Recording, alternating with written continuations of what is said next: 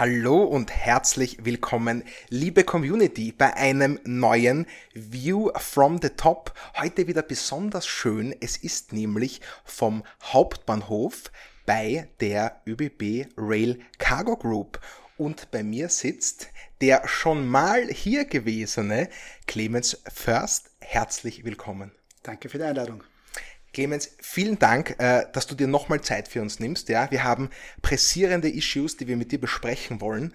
Und wenn du dich erinnerst, was du bestimmt tust, habe ich im letzten Satz unseres ersten Podcasts gesagt, ich hoffe, das war hier heute nicht unser letztes Mal und wir dürfen wiederkommen und jetzt sind wir wieder da. Vielen Dank dafür nochmal. Sehr gerne. Ich habe es schon angedeutet, ja, wir haben heute äh, ganz wichtige Dinge, die wir besprechen müssen und äh, in denen die Rail Cargo Group eine besondere Rolle einnimmt. Und dafür hat Thomas, grüß dich Thomas. Hallo Max, hallo da draußen, hallo Clemens exzellent Fragen vorbereitet. Denn es gibt Dinge, äh, wo ich sehr froh bin, dass sich der liebe Clemens Zeit genommen hat, die mit uns zu besprechen. Was meinst du? Na, absolut. Also vielen herzlichen Dank dafür die Einleitung. Auch heute warst du fast ein bisschen verklausuliert mit äh, deinen sozusagen Logistikthemen da. Wir sind eigentlich sprechen über die ganz äh, handfeste Sachen. Ähm, und ich bin irrsinnig froh darüber, Clemens, dass du dir dafür Zeit nimmst, ähm, das Thema Energiekosten mit uns zu besprechen, um es ganz konkret zu machen. Mhm. Ähm, und äh, neben dem Thema Energiekosten und was bedeutet das eigentlich für ein Unternehmen, ähm, nämlich insbesondere in deinem Fall natürlich der Rail Cargo Group, ähm, auch ein anderes Thema, das uns alle momentan belastet, und das ist äh, die Frage mit der Ukraine. Das hängt natürlich alles mit ein bisschen mit zusammen, aber die Rail Cargo hat auch dort nochmal ein sehr spezifisches Thema, nämlich den Transport von Getreide. Und das sind eigentlich zwei Themen, die toll hineinpassen in unsere Story zurzeit, worüber wir reden wollen, was unsere, unsere Community beschäftigt und daher echt großartig, dass wir da sein dürfen und dieses nicht ganz angenehme Thema der Energiekosten mit dir zu besprechen. Sehr, sehr gerne. Lass uns loslegen. Genau. Also, ich meine, Clemens, für euch Energie ein natürlicher, wichtiger Inputfaktor. Wie darf man sich das vorstellen? Also vor einem Jahr, wenn ich dann äh, mir das überlegt hätte, wie, wie, groß war da der Impact oder wie groß war der Anteil der, der Energiekosten an deinen Aufwanden? Gehen wir mal einen Schritt zurück. Also die Bahn ist ja eigentlich elektromobil seit vielen, vielen, ja. vielen Jahren. Ähm, ähm, und das heißt, du verbrennst keine Koks mehr in den Loks? Also Koks schon lange nicht mehr. Ähm, in ganz vereinzelten Fällen in abgelegenen Strecken noch Diesel, aber Aha. weit, weit überwiegend, also 90 plus Prozent fahren wir mit Strom. Und ja. wenn man sich so einen klassischen Güterzug vorstellt, dann ist der Stromkostenanteil, variiert natürlich von, von, von Gewicht etc., aber der Stromkostenanteil in einer Größenordnung von 15 bis 20 Prozent. Mhm. Das heißt, wir sind sehr, sehr energieintensiv. Ja. Ähm, die Bahnen sind in vielen europäischen Ländern auch sehr oft ganz oben mit dabei, wenn nicht ganz vorne bei den äh, mhm. absoluten Zahlen beim ja. Energieverbrauch aber jetzt einmal auf uns bezogen, 15 bis 20 Prozent, wenn sich die Energiepreise dann innerhalb von Wochen am Beginn des Jahres ja. vervielfachen, ja. und da war es jetzt in Österreich, Westeuropa, war es im Jahr 2022 bis, bis, zu, dem, bis zu der Augustspitze ja noch relativ ja. überschaubar, die Steigerungen, aber auch dort hat sich teilweise verdoppelt, verdreifacht. Da, da hat es natürlich massive Auswirkungen auf die Kostenstruktur. Mhm. Ähm, und das heißt, wir haben bereits dieses Jahr nachdem klassischerweise im Herbst immer die Jahresverträge verhandelt werden, muss ja. man unmittelbar danach am Beginn des Jahres nochmal unsere Kunden herantreten und äh, Preisnachbesserungen verlangen, weil natürlich bei 20 Prozent ähm, ein Faktor 2, 3, 4 an Kosten kann sich jeder ausrechnen, was das dann entsprechend bedeutet in Summe. Vielleicht für unsere ähm, Community auch nochmal zur Einordnung, wenn du sagst knapp 20 Prozent traditionell der Anteil der Energiekosten, der Rest ist was ungefähr? Natürlich Personal und solche Themen, aber wie kann, das, wie kann man sich das vorstellen? Ja, die zweitgrößte Komponente ist dann die Schienenmaut. Mhm. Also genauso wie ein LKW auf der Straße Maut zahlt, zahlen wir an die, an die Infrastruktur, ÖBB-Infrastruktur in Österreich, im Ausland, DB Netz und wer auch immer ja. ähm, ähm es dann ist, jeweils national, zahlen wir äh, ein Schienenbenutzungsentgelt, mhm. umgangssprachlich Schienenmaut. Das ist die größte Komponente klassischerweise. Mhm. Die nächstgroße Komponente, die ihr drinnen habt, ist das ganze Thema Assets, also mhm. Lokomotiven, Güterwagen, sowohl ja. die Abschreibung, ja. Miete beziehungsweise auch die Instandhaltung. Äh, und dann kommt man sehr schnell in den Personalbereich und sonst irgendwie. Mieten Aber ganz interessant, also so im ersten Moment hätte ich mir das Personal da in einem größeren Block vorgestellt und äh, ich glaube, was jetzt auch wieder schön rausgekommen ist und wir sind ja immer so stark auf dem Thema Wertschöpfungsketten drauf, ist dieses Thema eben, ja, na klar, die Schienen gehören jetzt nicht der Rail Cargo nicht? Also auch die muss eben, wie du das so äh, schön genannt hast, Schienenmaut zahlen, nämlich dem Unternehmen, denen die Schienen gehören, ähm, der ÖBB-Infrastruktur, wenn ich das richtig äh, verstanden habe. Genau, also der, der, der, der Schienenmarkt im Güterverkehr, aber auch im Personenverkehr ist liberalisiert. Das mhm. ist genauso wie ähm, Strommarkt wie ein Telekommarkt. Das heißt, es gibt einen Infrastrukturanbieter, ja. der ist reguliert, der ja. stellt diskriminierungsfrei allen Marktteilnehmern im Güterverkehr zwischen 30 und 40 in Österreich. Ja. Ähm, die Infrastruktur zur Verfügung und wir sind einer, der größte, aber halt einer von 30 bis 40 Marktteilnehmern in Österreich. Ja. Jetzt haben wir bei diesem Energiekostenthema immer auch die, die Zeitverschiebung ein bisschen so drinnen, nicht? Äh, wie ja. ist das äh, großer Bestandteil bei euch? Ähm, auf welchen Zeitrahmen sichert ihr euch typischerweise ab, was eure Energiekosten betrifft oder wird da überhaupt abgesichert? Also in Österreich, was, was, was der Markt ist, wo wir die meisten Zugkilometer fahren, damit auch absolut die meiste Energie verbrauchen, mhm. ähm, kaufen wir über die ÖBB-Infrastruktur ein und die ÖBB-Infrastruktur hedgt für uns in einem Dreijahreszeitraum. Das heißt, okay. für die Aha. österreichischen Streckenabschnitte Aha. haben die Kunden dieses Jahr de facto keine oder keine, keine nennenswerte, keine signifikante Kostensteigerung erfahren. Mhm. Das wird aber natürlich jetzt dann nächstes Jahr und übernächstes Jahr entsprechend nachgeholt werden müssen. Okay, und du sprichst dann immer von den österreichischen Streckenabschnitten, das heißt im Ausland schaut das ein bisschen anders aus. Wir haben ja auch gelernt, die Rail Cargo Group auch äh, sehr international, oder quasi zumindest im europäischen Umfeld aktiv. Genau, also 80 Prozent der Sendungen sind international. Mhm. Ähm, von den Sendungen, aber natürlich auch von der Transportleistung her, weil natürlich ähm, in Österreich auf Basis der Größe des Landes die, die ja. Anzahl der Kilometer, die man halt zurücklegen ja, kann, ja, kleiner ist als in Deutschland oder, oder Rest von Europa. Ähm, und ähm, wir sind ja auch selbst als Eisenbahnverkehrsunternehmen, also sprich mit Triebfahrzeugführern, Lokomotiven etc., in zwölf Ländern außerhalb Europas, äh, außerhalb Österreichs tätig. Mhm. Ähm, und dort haben wir unterschiedliche Strategien. Mhm. Ja, also teilweise kaufen wir bei Lieferanten an, die für uns hedgen, teilweise kaufen wir Spot ein, je nachdem, was der Markt in diesen Ländern hergibt. Okay. Ähm, Jetzt habe ich wieder den großen Vorteil, ich bin sozusagen in der Position des äh, Schülers, wenn man hier möchte, der mit großen Spezialisten immer zu ihren eigenen Unternehmen sprechen kann. Wie tankt denn so ein Zug überhaupt Strom? Ähm, das ist irgendwie die Frage, die man sich sonst wahrscheinlich nicht stellen traut, aber ich kann es mir jetzt ehrlich gesagt gerade nicht vorstellen, wie das funktioniert. Das sind die Kabel, die über den Schienen verlaufen. Ja, also ähm, laufend. Die, sind, die laufen über den Schienen. Mhm. Ähm, auf der Lokomotiv oben ist, nennt sich ein Pantograph, ein Stromabnehmer. Das mhm. wird dann aufgeklappt mhm. und der gleitet an dem Kabel entlang und holt mhm. sich laufend Strom. Jetzt hoffe ich, dass ich keinen Blödsinn sage, ist aber, glaube ich, das gleiche System wie bei einer Straßenbahn.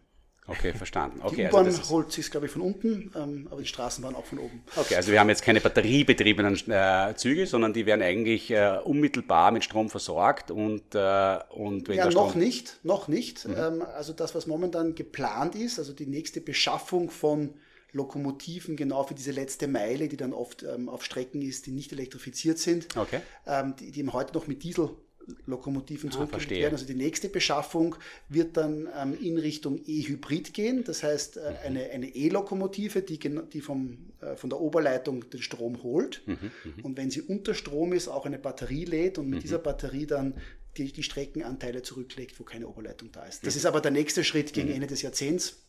Aber mhm. total spannend auch wieder, weil es dieses Thema, das du vorher kurz angesprochen hattest, ausformuliert rund, warum gibt es denn noch Diesel-Loks? Und es ist einfach nicht, man hat nicht überall elektrifizierte Strecken. Und klarerweise muss ich dann die letzte Meile eben mit meiner Diesellok noch, äh, genau. noch zurücklegen. Äh, total spannend.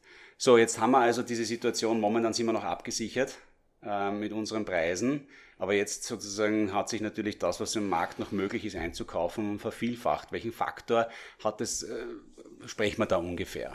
Ähm, variiert immens je nach Land. Und zwar wirklich mhm. immens. Also den, den großen Anstieg, vor allem in Osteuropa, haben wir schon hinter uns. Also Ungarn hat sich ja letztes Jahr schon mit, mit unglaublichen Schwankungen breiten, Monat zu Monat, aber schon, schon vor fünf, sechs, siebenfach teilweise. Mhm. Ähm, in Österreich werden wir uns von diesem Jahr aufs nächste Jahr verdreifachen circa. Mhm.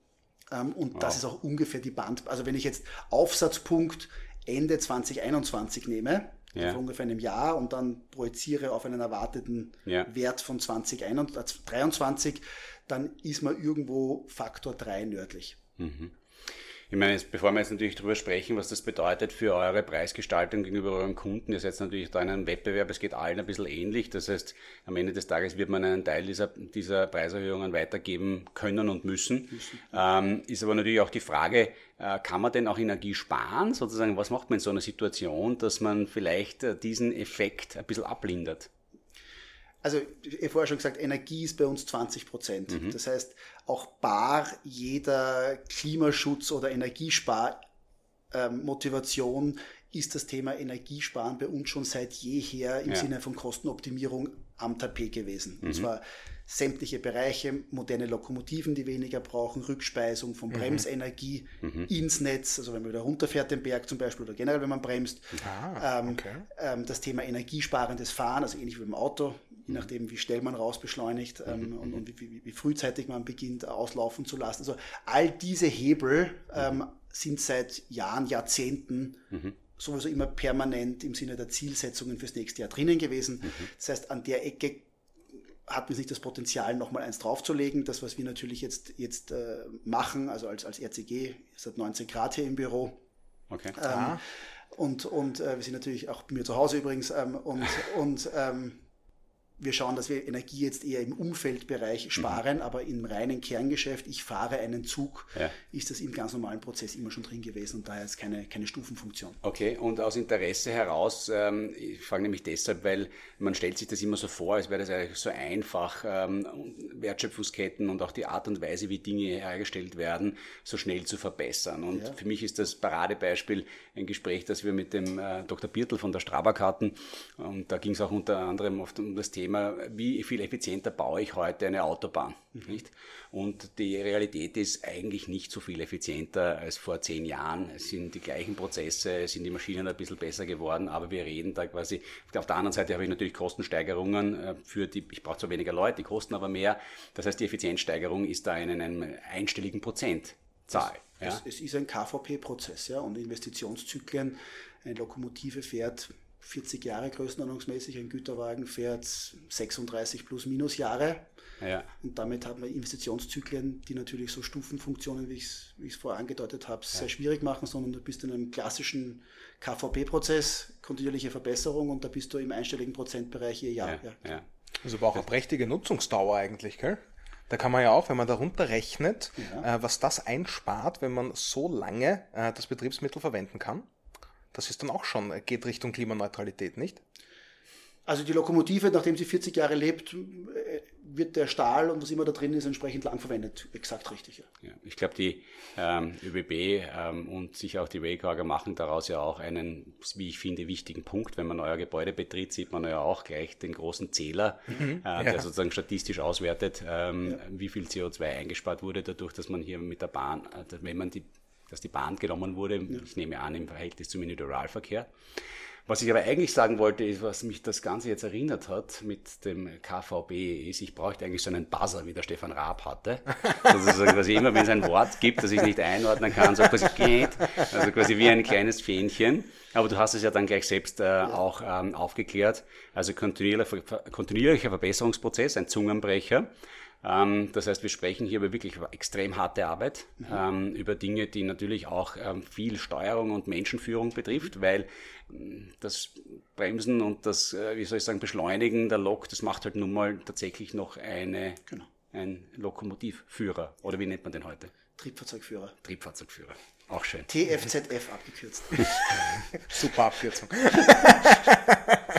Okay, also wir sehen aber schon, und du hast am Anfang schon gesprochen, äh, ihr habt ungefähr jährliche Zyklen mit euren Kunden. Ist das, äh, kann man das so sagen? Ähm, die meisten Verträge sind im Jahresrhythmus. Wir haben schon natürlich auch ähm, mit, mit großen Kunden, wenn es dann um, um, um, um, sehr relevante Verkehrsströme geht, wie Rohstoffpakete etc., ja. gibt es auch zwei, drei Jahresverträge ja. darüber hinaus kaum.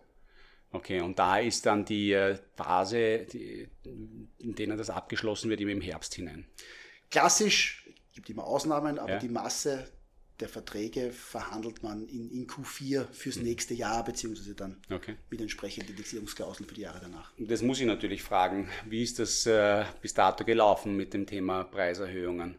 Ähm, ich äh, frage deshalb auch so offen, weil ich ähm, zuletzt äh, mit jemandem aus der Papierindustrie gesprochen hat und der zu mir so gesagt hat, also Thomas, du Ich hätte mir das nie gedacht, dass wir das so einfach durchbringen. Wie war das bei dir? Also wir stehen noch am Beginn. Ähm, das wird bei uns ganz, ganz sicher intensiv werden, weil wir doch im sehr deutlichen zweistelligen Prozentbereich landen werden. Mhm. Ähm, auf Basis der Energiekosten, allerdings natürlich auch auf Basis von Personalkosten etc. Also das wird, das, das wird dieses Jahr spürbar werden.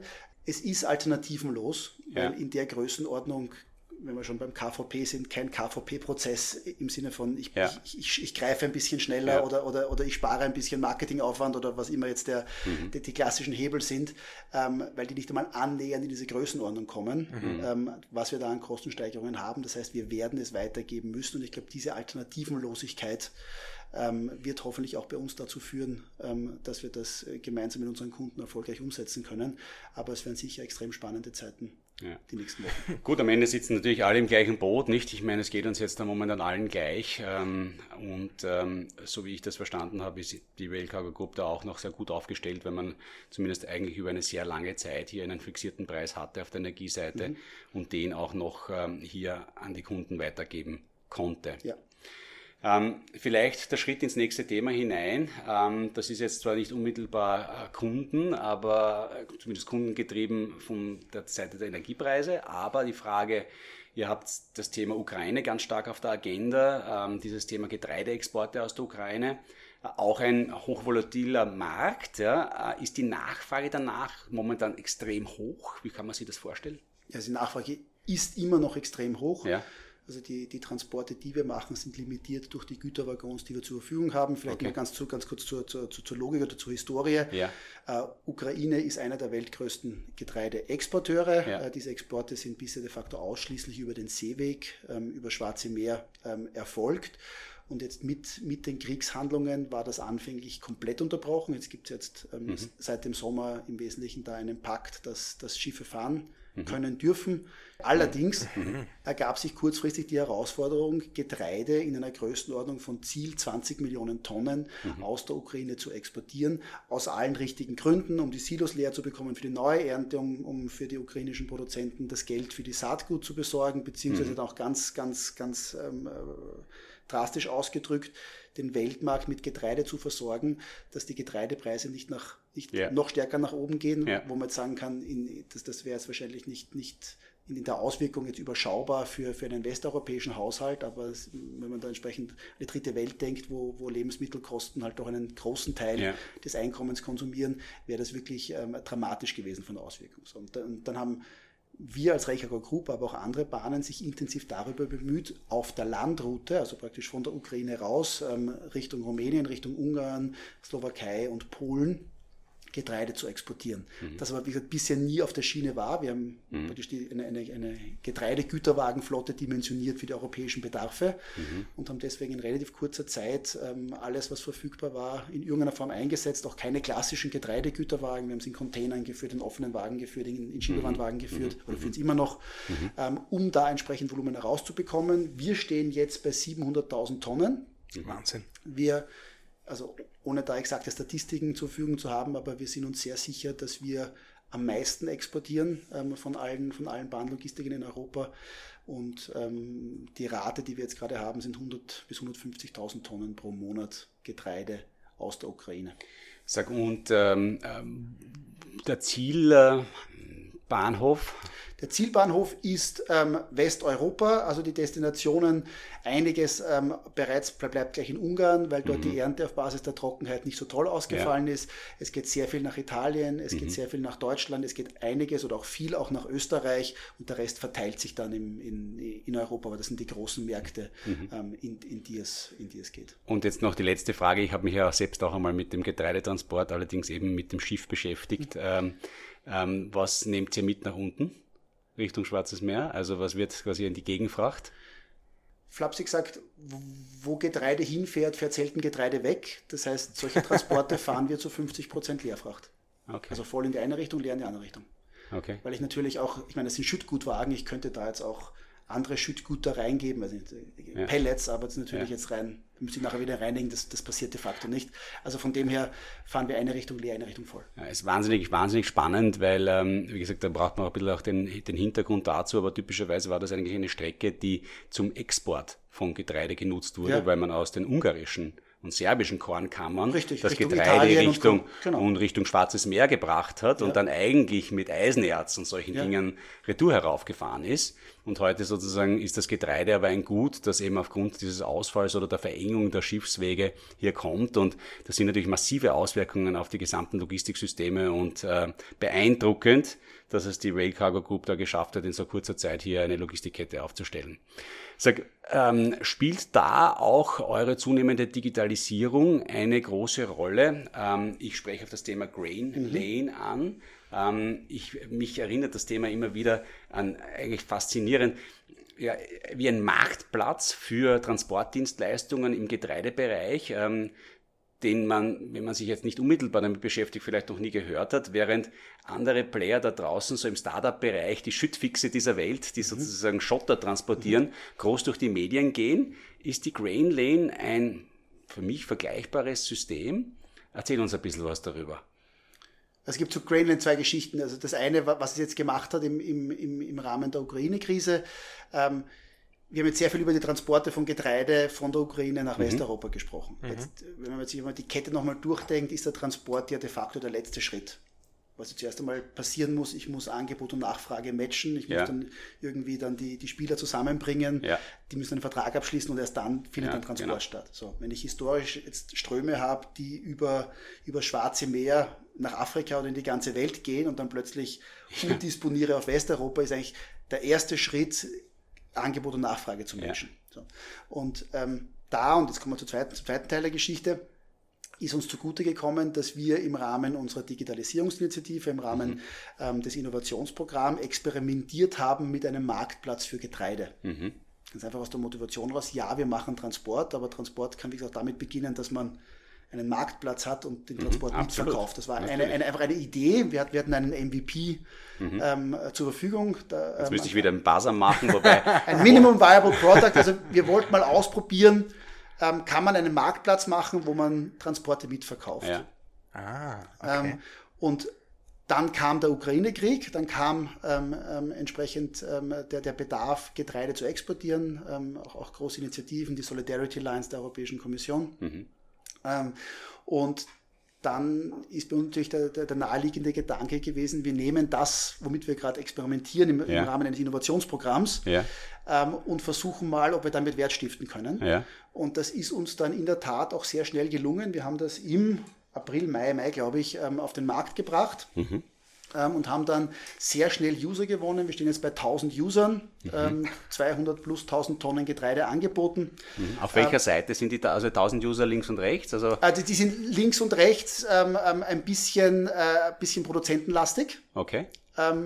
Also es ist, ist generell eher als Absatztool gedacht, also klassischerweise mehr, mehr Angebote als, als aktive Gesuche. Ja, okay. Aber was die Plattform erlaubt, das waren wir eh schon da, das ist im Wesentlichen ein Willhaben für Getreide. Also man, Ja. man, man kann relativ genau spezifizieren, nicht nur welches Getreide, sondern Proteingehalt und Ja, ganz ja. viele Kennzahlen, die ich vorher noch nie gehört habe. Aber man kann relativ, relativ detailliert spezifizieren, was man Mhm. ähm, anbietet, beziehungsweise das Gleiche auch, könnte es auch nachfragen.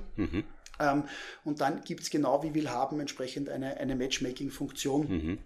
Ähm, und dann, und jetzt, nachdem es eben noch keine fertige Plattform ähm, wie ein Willhaben ist, und dann bei Bedarf wird eben dann aktuell noch manuell Kontakt hergestellt und, und, und ähm, ähm, Okay. Transportanfrage gestellt. Ja. Äh, Verstanden. Habt ihr das, ähm, weil du ähm, eure Investitionsprozesse angesprochen habt, ist das eine inhouse getriebene Geschichte oder ist Ja. es das? Okay. Also wir stützen uns da als, als Rail Cargo Group auf, auf ähm, das Open Innovation Lab des ÖBB-Konzerns. Aha. Also da haben wir ein, ein sehr motiviertes Team, da haben wir auch entsprechend Räumlichkeiten, da haben wir auch entsprechend also sowohl Erfahrungshintergrund als auch, als auch wenn nötig externe Unterstützung. Also bei Grainlane war das im extern ein, der Company Builder V-Labs, der uns da unterstützt hat, Okay. die, diesen Minimum, die, dieses Minimum Viable Product auf die Beine zu stellen. Mhm. Und da hat man die Ressourcen, um jetzt aus einer Idee, würden wir gerne probieren, Mhm. relativ schnell die ersten Schritte zu gehen. Und das war genau Mhm. aus diesem Programm entstammend. Wie gesagt, es war eine, eine Idee, ein Testballon, ein Versuch. Mhm. Kann sowas funktionieren und hat da jetzt ähm, perfekt in die Zeit gepasst.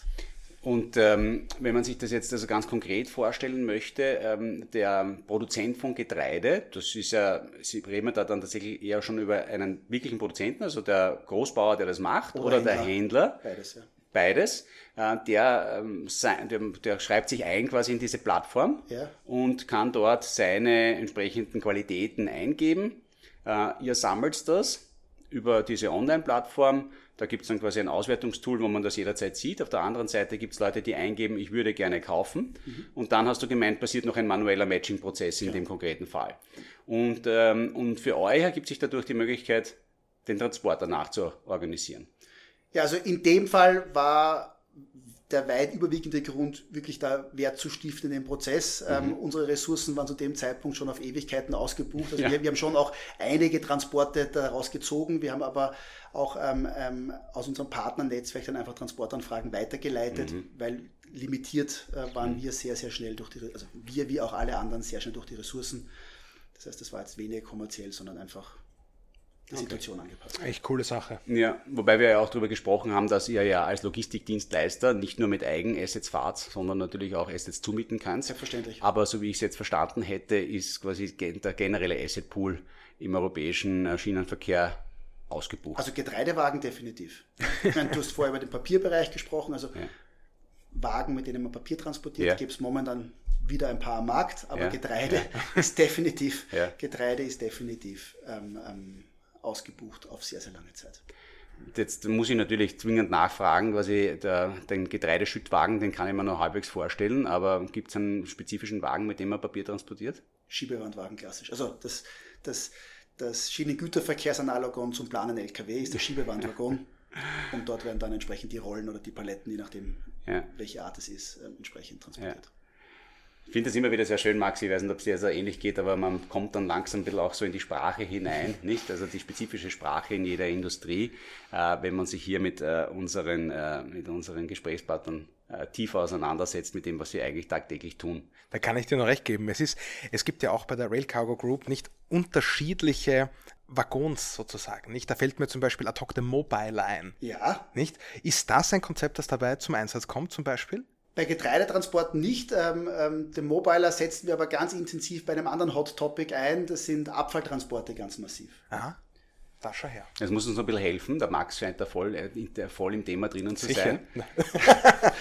ähm, der Mobiler ist ein Transportsystem, das wir einsetzen äh, im intermodalen Transportbereich. Also mhm. wenn immer ich nicht an beiden Enden, also Versender und Empfänger, ein Gleis liegen habe mhm. am Hof, sondern erste und oder letzte Meile per LKW zurücklegen mhm, muss. Mhm, so, und da mhm. gibt es natürlich mehrere Varianten, das zu machen. Die klassische Variante ist ein Container, der im Terminal ja. umgehoben wird oder ein kranbarer äh, Semi-Trailer.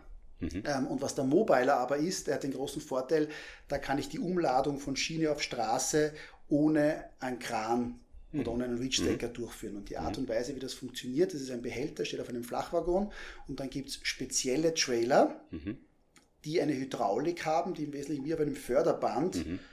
den, also seitlich ausfahren, mhm. unter dem Behälter, der am Waggon steht, drunter fahren und dann den leicht anheben und rüberheben auf den, auf den, ähm, mhm. auf den Auflieger das kostet etwas mehr in der Anschaffung, hat aber die Möglichkeit, extrem flexibel, wo überall, überall wo man ein Gleis hat und daneben mhm. eine einigermaßen befestigte Fläche, mhm. überall dort kann man dann sehr effizient, sehr schnell und sehr flexibel zwischen Schiene und Straße umladen. Und äh, das ist eben unter anderem etwas, was wir sehr stark im Abfallbereich und Abfall jetzt von Siedlungsabfälle über, über, über äh, äh Glas bis hin zu Schlacken ähm, verwenden.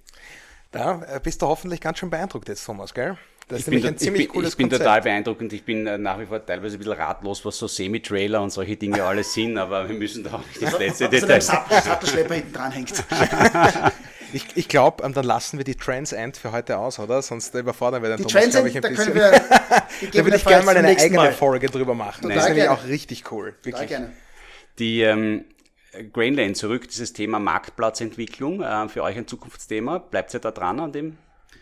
Also bis jetzt ist es mal ein Versuch, ein Experiment. Mhm. Ähm, wir haben jetzt äh, mit Grainland ein, ein Produkt, das sich jetzt mal am Markt bewährt hat. Ja. Ähm, wir sprechen jetzt mit dem einen oder anderen möglichen strategischen Partner, ob es wirklich ein Geschäftsmodell daraus werden kann. Für uns als Logistiker alleine wird es kein Geschäftsmodell sein, weil wir mhm. nicht der Market Maker für Getreide sind. Ja. Ähm, ähm, aber es war definitiv ein spannendes Experiment. Wir haben viel gelernt. Es hat in dem Fall ähm, während des Kriegs sehr viel geholfen oder ja. für den Export sehr viel geholfen und wir schauen weiter. Gut, ich meine, da sind wir eigentlich schon bei einem sehr positiven Thema und ich würde dich bitten, quasi uns noch einmal ein bisschen äh, aufzuhellen, weil äh, da draußen ist nicht alles nur dunkel. Ähm, ich erinnere an auch in unser Gespräch mit dem Günter Offner ja. äh, vom Flughafen Wien, der auch darauf hingewiesen hat, äh, bei aller Herausforderungen, denen wir heute gegenüberstehen, wir leben doch in der, best, äh, der besten aller Welten, die wir bis dato kennengelernt haben, in vielerlei Hinsicht. Ähm, was gibt's positiv zu berichten von der Rail Cargo Group? Ja, ähm, Sektor beginnt. Ich glaube jetzt jede Krise der, der, der letzten Jahre, so, so, so, so unangenehm und so dramatisch sie auch waren, ähm, hat eigentlich die Wichtigkeit und den Stellenwert des Schienengüterverkehrs nur noch unterstrichen. Also mhm. die mhm. Klimakrise wussten wir schon lange, das brauche ich jetzt keinem mehr erzählen, dass Bahnfahren Klima, klimaschonend ist. Das ist, glaube ich, hinreichend bekannt.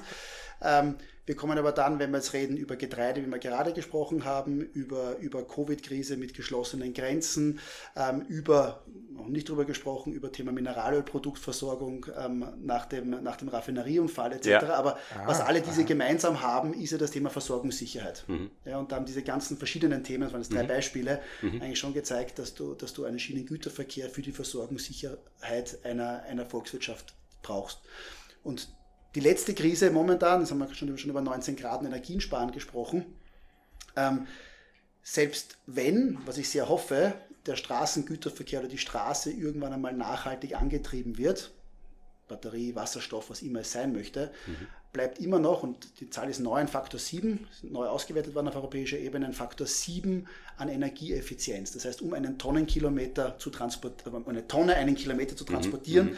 brauche ich 7% weniger eine Faktor, Faktor 7 weniger mhm. Energie auf der Schiene als auf der Straße. Mhm. Das heißt, wow. das ist natürlich auch logischerweise korrespondiert das mit der, mit der CO2-Ersparnis, ähm, aber es ist, damit macht es aber auch die, die Bahn und den Schienengüterverkehr auch nochmal zu einer Antwort auf das ganze Thema ähm, ähm, Energiemangel, den wir haben mhm. ähm, zurzeit in Europa. Also das, ich glaube, das spricht mal ganz stark für den Sektor. Das freut mich für die Rail Cargo Group. Ähm, mhm. Das sieht man auch an der Nachfrage ähm, nach unseren Dienstleistungen. Und das ist sicher mal für uns, beziehungsweise glaube ich auch, ähm, ich glaube, ich bin überzeugt davon, dass es auch klimapolitisch eine gute Nachricht ist, dass Schienengüterverkehr nach vorne in an Bedeutung definitiv gewinnen wird. Ähm, das Zweite, wenn ich jetzt mehr ins Unternehmen schaue, ähm, was für mich definitiv positiv ist, das Jahr 2022 ist an Herausforderungen, glaube ich, kaum zu, unter, äh, ja. zu, zu, zu, überbieten und ich brauche es, glaube ich, nicht aufzuzählen. Wir, hatten die Bitte Energiekosten, wir, hatten, wir haben eh alles durch, Baustellen etc. etc., jede Menge Chaos maritime Supply Chains Volatilität haben wir nicht diskutiert, aber also wo man hinschaut, ähm, sind, sind, sind ähm, außergewöhnliche Herausforderungen. Und was mich sehr stolz macht, ist, dass wir es extrem gut geschafft haben, durch das Jahr zu kommen, dass mhm. wir auch das ganze RCG-Team diese Volatilitäten extrem gut gemanagt hat. Ähm, mhm. Wir sind zwar jetzt schon etwas müde, das muss man sagen, aber wir sind ja. bisher sehr gut gekommen und bereiten uns gerade auf die nächsten sicher weiterhin sehr dynamischen Monate vor. Ja, also ich kann das ja immer wieder nur auch erwähnen. Ähm, und Max, äh, ich glaube, du begleitest mich ja auf diese Gespräche hin und ich. Äh, ich halte deine Hand. So ähnlich. ich kann es bestätigen. und du kommst, glaube ich, immer auch mit dem Eindruck heraus, äh, zumindest spielst du das mir gegenüber zurück, dass wir es mit äh, unglaublich ähm, beeindruckenden Persönlichkeiten zu tun haben, die hier. Da werde ich ganz rot jetzt, aber es stimmt. Mit ihrer Persönlichkeit sozusagen hier im Einsatz sind für diese Unternehmen und äh, einfach eine Leistung erbringen, die auch nicht selbstverständlich ist. Ähm, weil und das ist natürlich die Frage, kann man sowas überhaupt zu Hause lassen, Clemens? Ähm, oder wie, wie spielt sich deine Zeit, nachdem du hier quasi den Lift genommen hast und unten auf der Straße stehst und nach Hause kommst, ab? Ich glaube, das ist einer der Vorteile, oder wenn nicht einer der wenigen Vorteile des Älterswerden, dass mhm. das Abschalten klappt besser. Wirklich? Das sind gute Nachrichten. Ja. Da freue ich mich drauf. Ja. Also ich kann mich erinnern, so als junger, als junger Berater, mhm habe ich mir das sehr schwer getan. Das geht mittlerweile deutlich besser. Aber in der Tat, also die Zeit ist intensiv. Ähm, ähm, äh, auch ich ähm, bin müde, aber das Thema Abschalten, das Thema sich bewusst Zeit nehmen, ist ein, ein sehr, sehr wichtiges und das nutze ich auch. Hm. Die, äh, ich erinnere mich also auch noch zurück an meine Zeiten als junger Berater. Da war damals der erste Lebensqualitätsgewinn der, dass man sich getraut hat, den Laptop über Nacht im Büro zu lassen progressiv. ja. Und Und jetzt muss ich dich natürlich am Schluss auch noch einmal ähm, da äh, in die Pflicht nehmen und äh, unseren Hörern etwas mitgeben. Du hast zuletzt schon gesagt, und ich kann mich noch sehr gut daran erinnern, ähm, die Dinge, die man gerade macht, intensiv machen, nicht zu viel planen, sich auch ein bisschen Zeit zu lassen, aber das, was man tut, mit voller Leidenschaft zu tun. Ähm, dieser Rat gilt sicher heute auch noch, mhm. aber gib uns dem Ganzen noch ein bisschen mehr Farbe, wie man aus so einer Phase wie heute, in der doch alles ein bisschen trüb ausschaut, ähm, was Positives gewinnen kann. Ich komme, glaube ich, zu dem zurück, was ich vorher gesagt habe. Ich finde es einfach beeindruckend, was man alles als Organisation erstmal gesprochen schaffen kann, mhm. was man vorher wahrscheinlich nicht für möglich gehalten hat. Und das gibt dann schon auch ein Gefühl des Stolzes und, und, und ein, Gefühl der Stärke mhm. ähm, und auch ein, ein, ein, für mich persönlich ein, ein, ein großes Gefühl der Befriedigung, jetzt mal zurückzuschauen und zu sagen, was wir dieses Jahr alles auf die Beine gestellt haben. Und viele Sachen haben wir angesprochen. Mhm. Ähm, ist einfach etwas sehr Schönes und es gibt Energie und freut mich. Ich würde sagen, das ist die Antwort einer Führungskraft, die äh, ja. die Rolle im äh, Führen eines Teams sieht und mit dem Teams gemeinsam äh, etwas zu leisten. Äh, Clemens, vielen herzlichen Dank für diesen wirklich sehr wichtigen Einblick, glaube ich, in diese aktuelle Krisensituation rund um die Energie. Was bedeutet das für unsere Unternehmen? Unternehmen, die für unsere Unternehmen wichtig sind, so wie die Rail Cargo Group. Max, von meiner Seite war's das. Ich bin sehr, sehr zufrieden und schaue auch wieder ein bisschen positiver in die Welt hinein, trotz aller Herausforderungen, denen wir momentan ausgesetzt sind. Ich kann dir nur zustimmen und äh, vielen Dank, Clemens. Ich bin auch wirklich in Verlegenheit wieder zu sagen, ich hoffe, äh, wir kommen eigentlich bald zu einem nächsten Gespräch. Und es, es geht dabei nämlich wirklich darum, was du gerade angesprochen hast, auch, äh, Thomas, und zwar, dass die Rail Cargo ja eine ganz besondere Position einnimmt. Es ist jetzt leider so, wie wir schon mal gesagt haben, dass wir nicht direkt investieren können in die Rail Cargo Group. Das müssen wir akzeptieren. Aber es ist umso interessanter zu sehen, dass es sich hier um ein Unternehmen handelt, das an den Kreuzungen, Intersections und Infrastrukturen ganz hart daran arbeitet, alle Unternehmen, in die wir investieren können, zu verbinden. Das ist richtig. Und deswegen ist es für uns ein besonderes Vergnügen, dann diese besondere Perspektive auch im Podcast hervorheben zu können. Ja, vielen Dank dafür, Clemens. Sehr gerne. Und äh, danke auch wirklich jetzt am Schluss für diesen, äh, für diesen doch besseren Outlook. Ja, das ist nämlich auch etwas, wo wir gesagt haben, da möchten wir gerne unseren Hörerinnen auch was mitgeben, mit dem sie dann vielleicht etwas besser auch in den Tag schauen können, wenn eine, eine Führungskraft ja, und das sind wirklich in den meisten Fällen, ich schaue dich jetzt bewusst nicht an, äh, beeindruckende Persönlichkeiten, die dann sagen, doch, also ich lege mich jetzt nicht zu Hause hin, ja, und äh, mache das Licht aus und ich bin, und bin traurig. Ja. Das geht halt einfach auch nicht. Ne? ja, absolut. Und äh, damit äh, sage ich jetzt noch ein letztes Mal wirklich herzlichen Dank. Ich freue mich aufs nächste Mal und äh, Ihr werdet wieder Fragen haben, da bin ich sicher, die leitet ihr uns gerne weiter und wir werden uns bemühen, diese Fragen bestmöglich zu beantworten und damit einen guten Morgen, eine schöne Mittagspause oder eine gute Nacht, je nachdem, wann ihr euch das anhört. Ciao! Ciao! Ciao!